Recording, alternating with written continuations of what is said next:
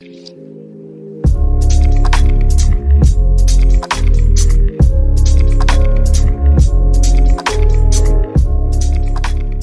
entrar, yo titulé esta enseñanza, esta conferencia, Escuchando a Dios entre tanto ruido. Escuchando a Dios entre tanto ruido. En Primera de Reyes 19, 9 estaba, este, es una escena en la cual es, eh, el Señor le habla a Elías y le dice, entonces el Señor le dijo a Elías, ¿qué haces aquí, Elías? Primera de Reyes 19, 9. Entonces el Señor le dijo a Elías, ¿qué haces aquí, Elías? ¿Te parece si antes de seguir podemos orar por esa palabra que el Señor, que el Señor pueda hablarnos, que el Señor pueda tocarnos esta noche, que el Señor pueda hablar algo especial a nuestra vida?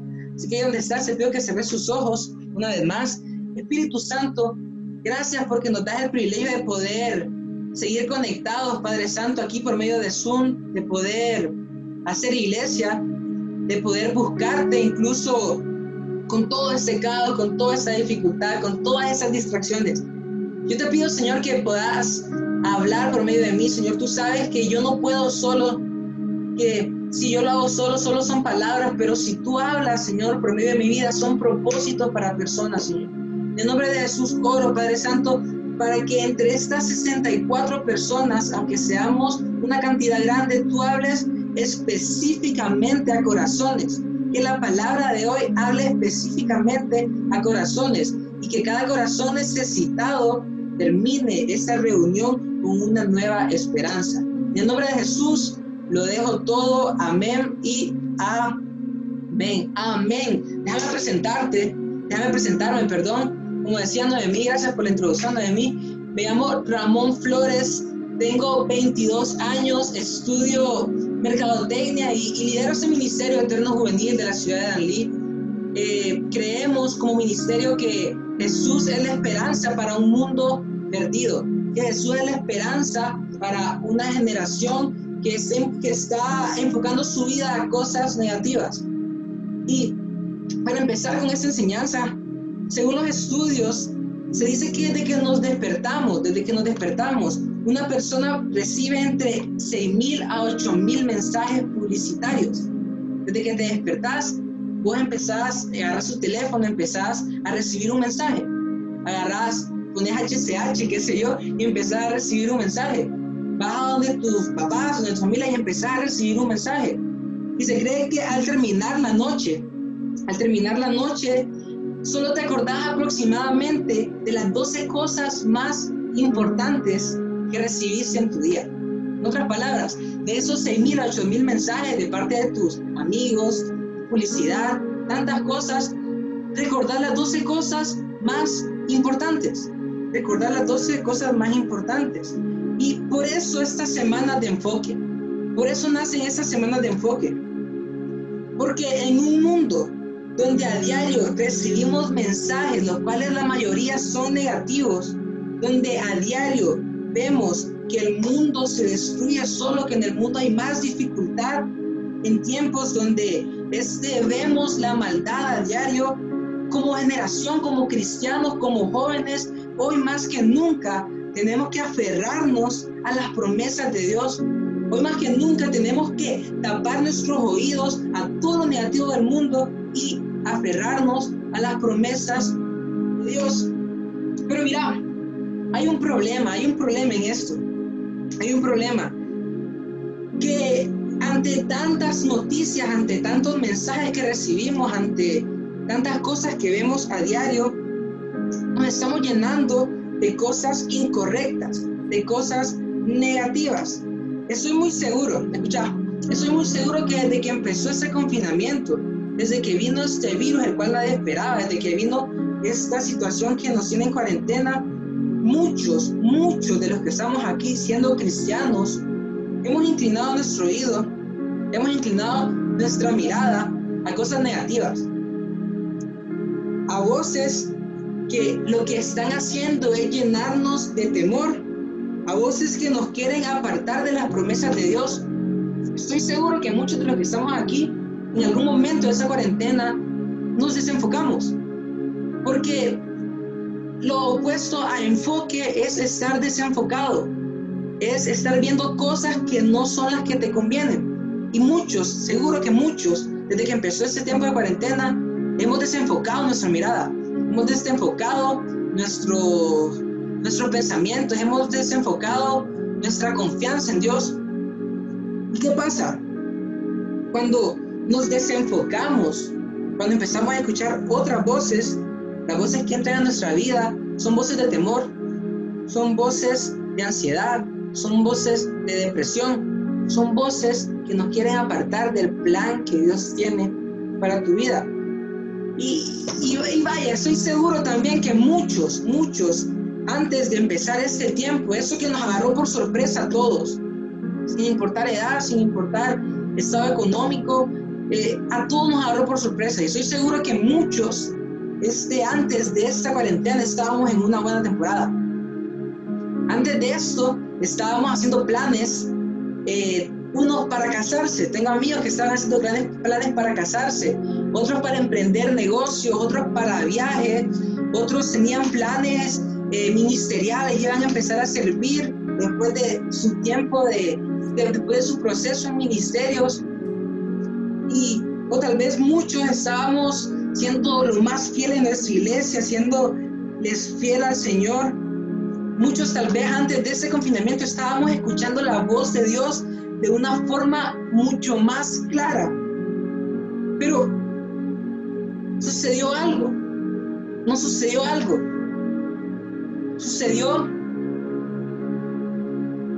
que muchos inclinamos nuestros oídos, muchos nos alejamos de la voz de Dios, muchos empezamos a escuchar otras voces, muchos empezamos a escuchar esas voces, como te decía, que nos llenan de temor, de duda, de ansiedad. Yo sé que hay una pregunta que, que tal vez no la has tenido, yo en, en esa cuarentena me la hice. Señor, ¿Dónde estás en medio de todo esto? ¿Dónde estás en medio de todo eso que está pasando? ¿Dónde estás? Yo me hacía esa pregunta. Y le dije, Señor, Señor, antes de esa cuarentena te escuchaba más claro, estábamos haciendo planes, campamentos, congresos, tantas cosas. Pero ahora me cuesta, me cuesta. Y entré un tiempo donde dejé que esas voces negativas me ganaran. Y para ponerte en contexto, el versículo que te leí al principio, lo que está pasando es, era Dios hablándole a Elías. Pero para ponerte en contexto, Elías fue un profeta de Dios, el cual hablaba con Dios, escucha eso, el cual hablaba con Dios, el cual había visto cómo Dios tenía cuidado de él. Había visto a Dios hacer milagro tras milagro. Fue alimentado por cuervos. Dios siempre le dio provisión, siempre le dio alimento. Oró por lluvia y vio el milagro. También vio como Dios derrotó a los profetas de Baal con fuego del cielo. O sea, Elías había orado, había orado a Dios para que, para que el Señor se manifestara y lo que hizo el Señor fue que mandó fuego del cielo. Pero en el capítulo 19, del 1 al 3, sucede algo con Elías. En Primera de Reyes, capítulo 19, 1, 3 dice, cuando Acab llegó a su casa, le contó a Jezabel todo lo que Elías había hecho, incluso la manera en que había matado a todos los profetas de Baal. Entonces Jezabel le mandó este mensaje a Elías, que los dioses me, me hieran e incluso me maten, si mañana a esta hora yo no te he matado, así como tú los mataste a ellos. Elías tuvo miedo y huyó para salvar su vida. Se fue a Berseba, una ciudad de Judá, y dejó allí a su sirviente. Nos adelantamos al versículo 8 y 9, dice, entonces se levantó, comió y bebió, y la comida le dio fuerza suficiente para viajar durante 40 días y 40 noches hasta llegar al monte Sinaí, la montaña de Dios. Ahí llegó a la cueva donde pasó la noche. Mira lo que está pasando aquí, mira, mira lo que está pasando en esta historia. Elías, después de haber escuchado la voz de Dios, después de haber visto cómo Dios estaba con él, después de haber visto cómo Dios le guardó en cada paso, después de haber visto a Dios lanzar fuego del cielo. Sucede que se encuentra huyendo. Se encuentra huyendo por una amenaza de una persona. Por escuchar la voz incorrecta. Por escuchar otra voz, Elías se encuentra huyendo. Y la palabra nos enseña que Elías se va a una cueva. Se va a una cueva. Y yo veo a lo largo de la Biblia, a lo largo de la Biblia, veo historias. Veo como personas, viendo la mano de Dios manifestarse, deciden poner su mirada a otras cosas. Era normal.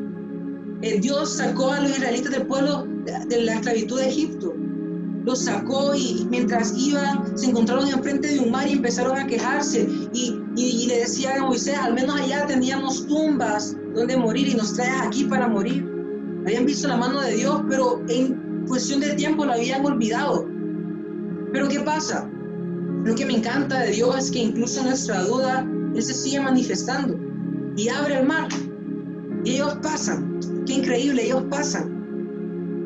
Pero también sigue que ellos enfocan su mirada a otras cosas, teniendo al Dios de Israel, al Dios todopoderoso. Suele ser que querían otros dioses, querían alguien que lo gobernara y Dios les dio a Saúl. Querían algo que ver para seguir y siempre desviaban su mirada. Siempre pudiendo escuchar la voz de Dios, ellos decidían escuchar, ellos decidían escuchar otras voces. Pero también hay una historia que yo sé que todos hemos escuchado, que es la historia de un pequeño descalificado llamado David. Mira, mira lo que sucede con David. David tal vez no tenía esa relación que tenía Elías, pero David confiaba de una manera especial en Dios. Y sucede que, que David cuando se encuentra al gigante, cuando está enfrente del gigante, Goliat responde y le dice, ¿quién te crees tú? ¿Quién, te crees tú para venir aquí? Ven a mí y daré, tu, carne a las aves del cielo.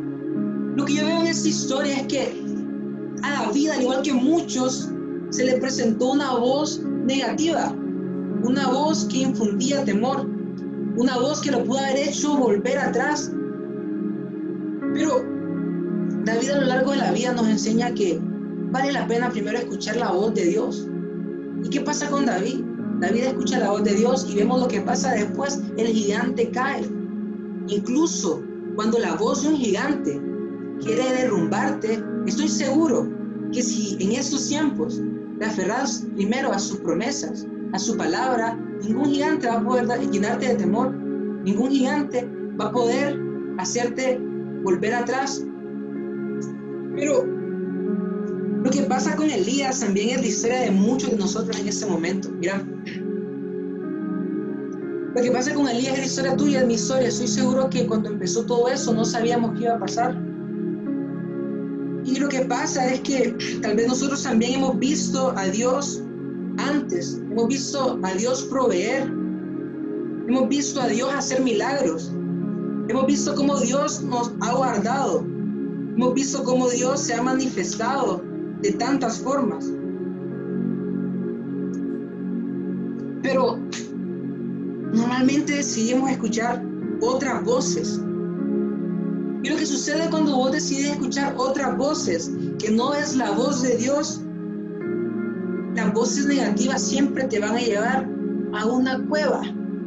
Escúchame, cuando vos decidís escuchar otra voz, que no es la voz de Dios, vas a ir a dar a una cueva.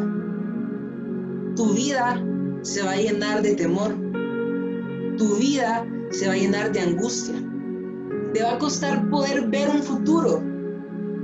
Te va a poder costar, te va a costar confiar en el Señor.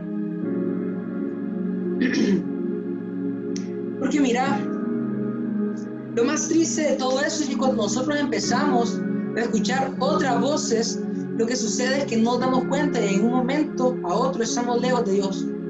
Nos encontramos lejos. Hay llegan voces que pesan más que la voz de Dios, voces negativas, voces de condenación, voces que te dicen que tu futuro no tiene futuro. Sea que te dicen que no vas a encontrar un trabajo.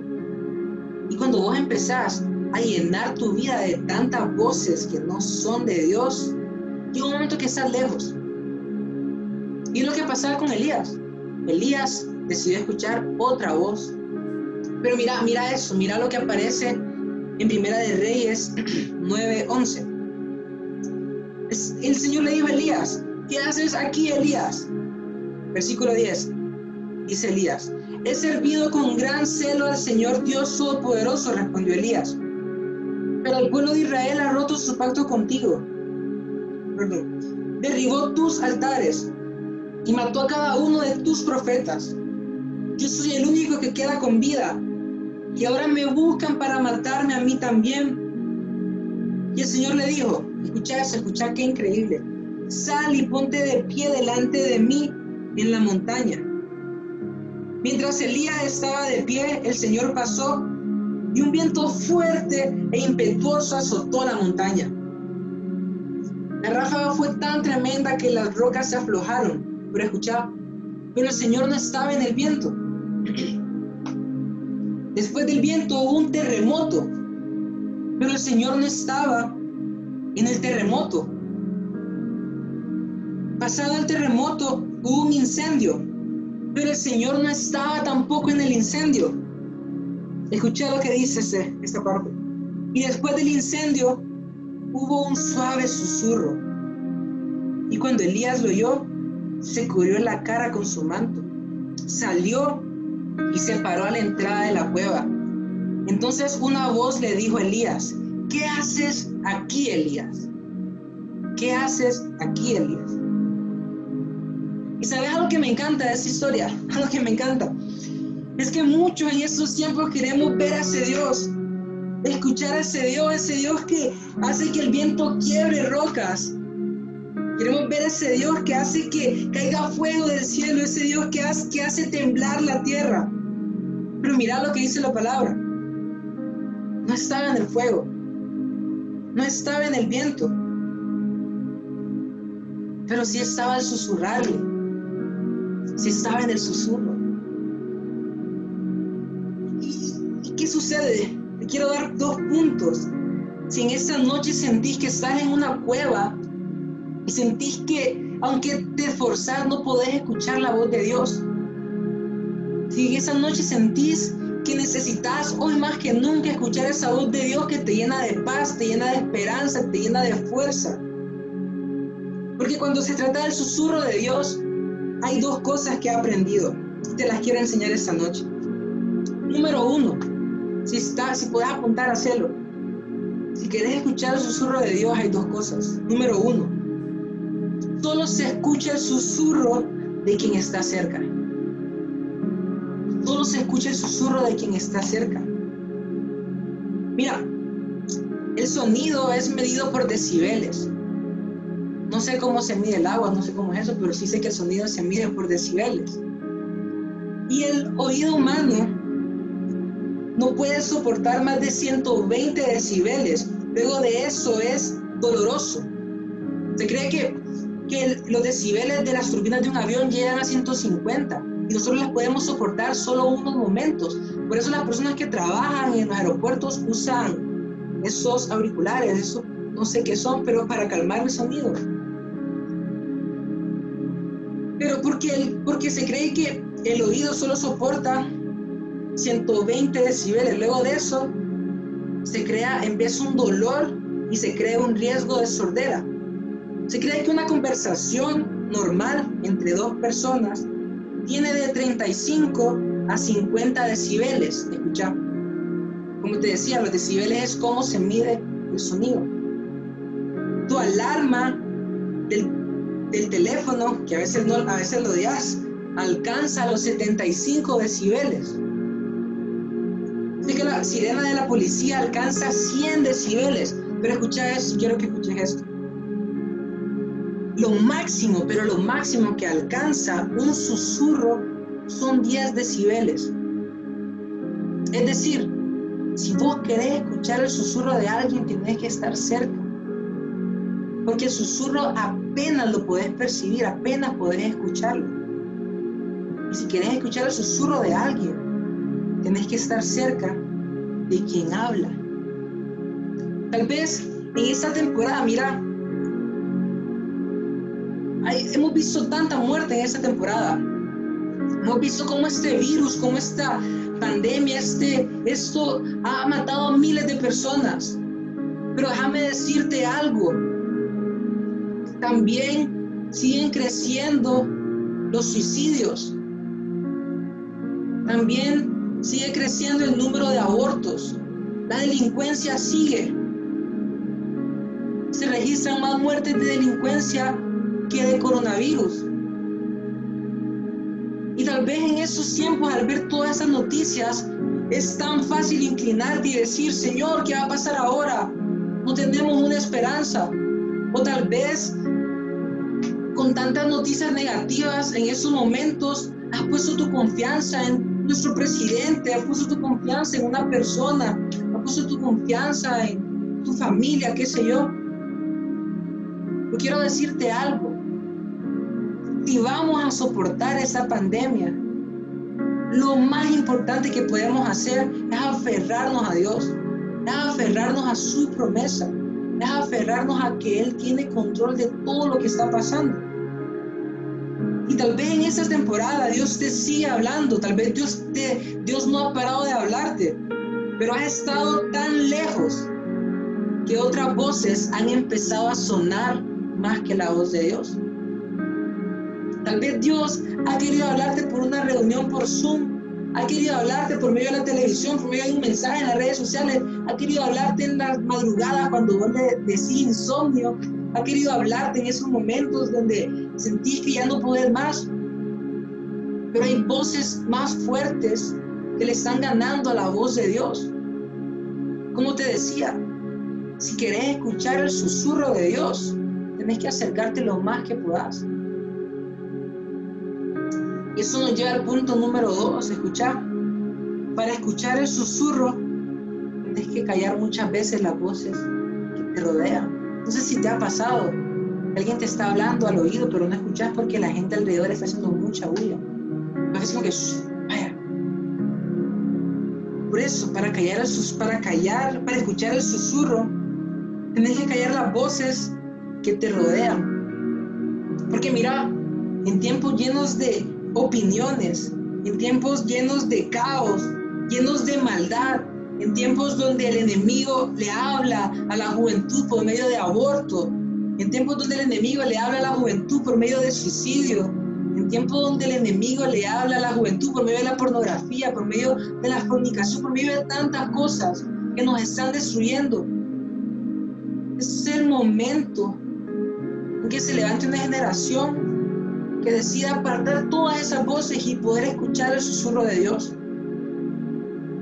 Porque si no sabías, ese es el idioma del enemigo. Aborto, prostitución, drogadicción, ese es el, idioma del enemigo.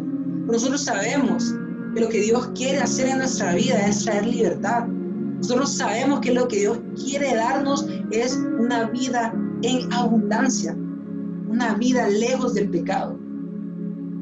Pero nunca vas a alcanzar eso si todavía seguís escuchando las voces que te rodean por encima de la voz de Dios. Nunca vas a poder escuchar la voz de Dios si no callas esas voces negativas, esas voces que te están llenando de temor, esas voces que te están llenando de ansiedad, esas noches que te están llenando, esas voces que te están llenando de aflicción. Mira, no sé si alguien esa noche se ha sentido así en esa cuarentena sentido como que esa cuarentena lo ha llevado a una cueva, una cueva llena de temor, llena de ansiedad, llena de inseguridad, llena de problemas, llena de depresión. No sé si alguien esa noche se siente así como Elías, que sabe que Dios existe, sabe que Dios es todopoderoso, pero ha escuchado una voz que le está ganando al sabor de Dios. No sé si te sentías así en ese momento. Hoy puedes decir esto en esta noche, Ramón, pero yo lo he intentado de todas formas, pero yo no encuentro, no escucho la voz de Dios. Estoy seguro que necesitas escuchar esto. Escuchar. Claro nos enseña que Dios no se encontraba en el fuego, no se encontraba en el viento, no se encontraba en el terremoto. Pero ¿sabes sí dónde se encontraba Dios? Dios se encontraba en la cueva. En ese lugar donde vos estás odiando ahorita, Dios también se encuentra en ese lugar. En ese lugar de depresión, Dios se encuentra ahí también. En ese lugar donde sentís que ya no podés hacer nada, sentís que no sabes qué va a pasar con tu estudio, con tu futuro, con la situación económica en tu casa, con tu trabajo, Dios también se encuentra en ese lugar. ¿Sabes por qué? Porque Dios le pudo haber dicho a Elías, ¿qué haces ahí, Elías? ¿Qué haces ahí? Pero si lees el versículo dice, Elías, ¿qué haces aquí? ¿Qué haces aquí? Dios estaba con él incluso en la cueva, incluso cuando huía. Yo quiero decirte esto, que incluso si estás en esa cueva, Dios promete estar contigo, pero, espérame, pero también quiere sacarte de ese lugar. Sal de ahí, Elías. Párate enfrente de mí. Tal vez lo que el Señor te quiere dar esta noche es eso. Sal de esa cueva. Calla esas voces. Salí de esa inseguridad. Aferrate a mí. Aferrate a mis promesas. Y mira, quiero que por un momento, ya para, para ir cerrando esta enseñanza y poder orar por tus peticiones, quiero que por un momento puedas cerrar tus ojos ahí donde estás. Puedas cerrar tus ojos ahí donde estás. Yo quiero decirte algo. Quiero decirte que incluso en tu peor momento, incluso en esta situación de desesperación que muchos estamos viviendo, incluso en esa ansiedad, en esa depresión, incluso esa situación económica que no sabes qué va a pasar el día de mañana, incluso en esa situación difícil en tu trabajo, incluso en esa situación difícil de tu familia. Yo quiero decirte esta verdad que nadie lo va a cambiar. Incluso aunque todo el mundo se venga, Dios sigue siendo Dios. Dios sigue siendo poderoso. Dios sigue teniendo control de tu vida. Dios sigue queriendo restaurar tu vida. Dios sigue queriendo cumplir el propósito de Él en tu vida. También tenés que hacer tu parte. Y así como Elías se paró y salió de la cueva, el Señor te está diciendo esta noche, sal de ahí, muévete, sal de ahí.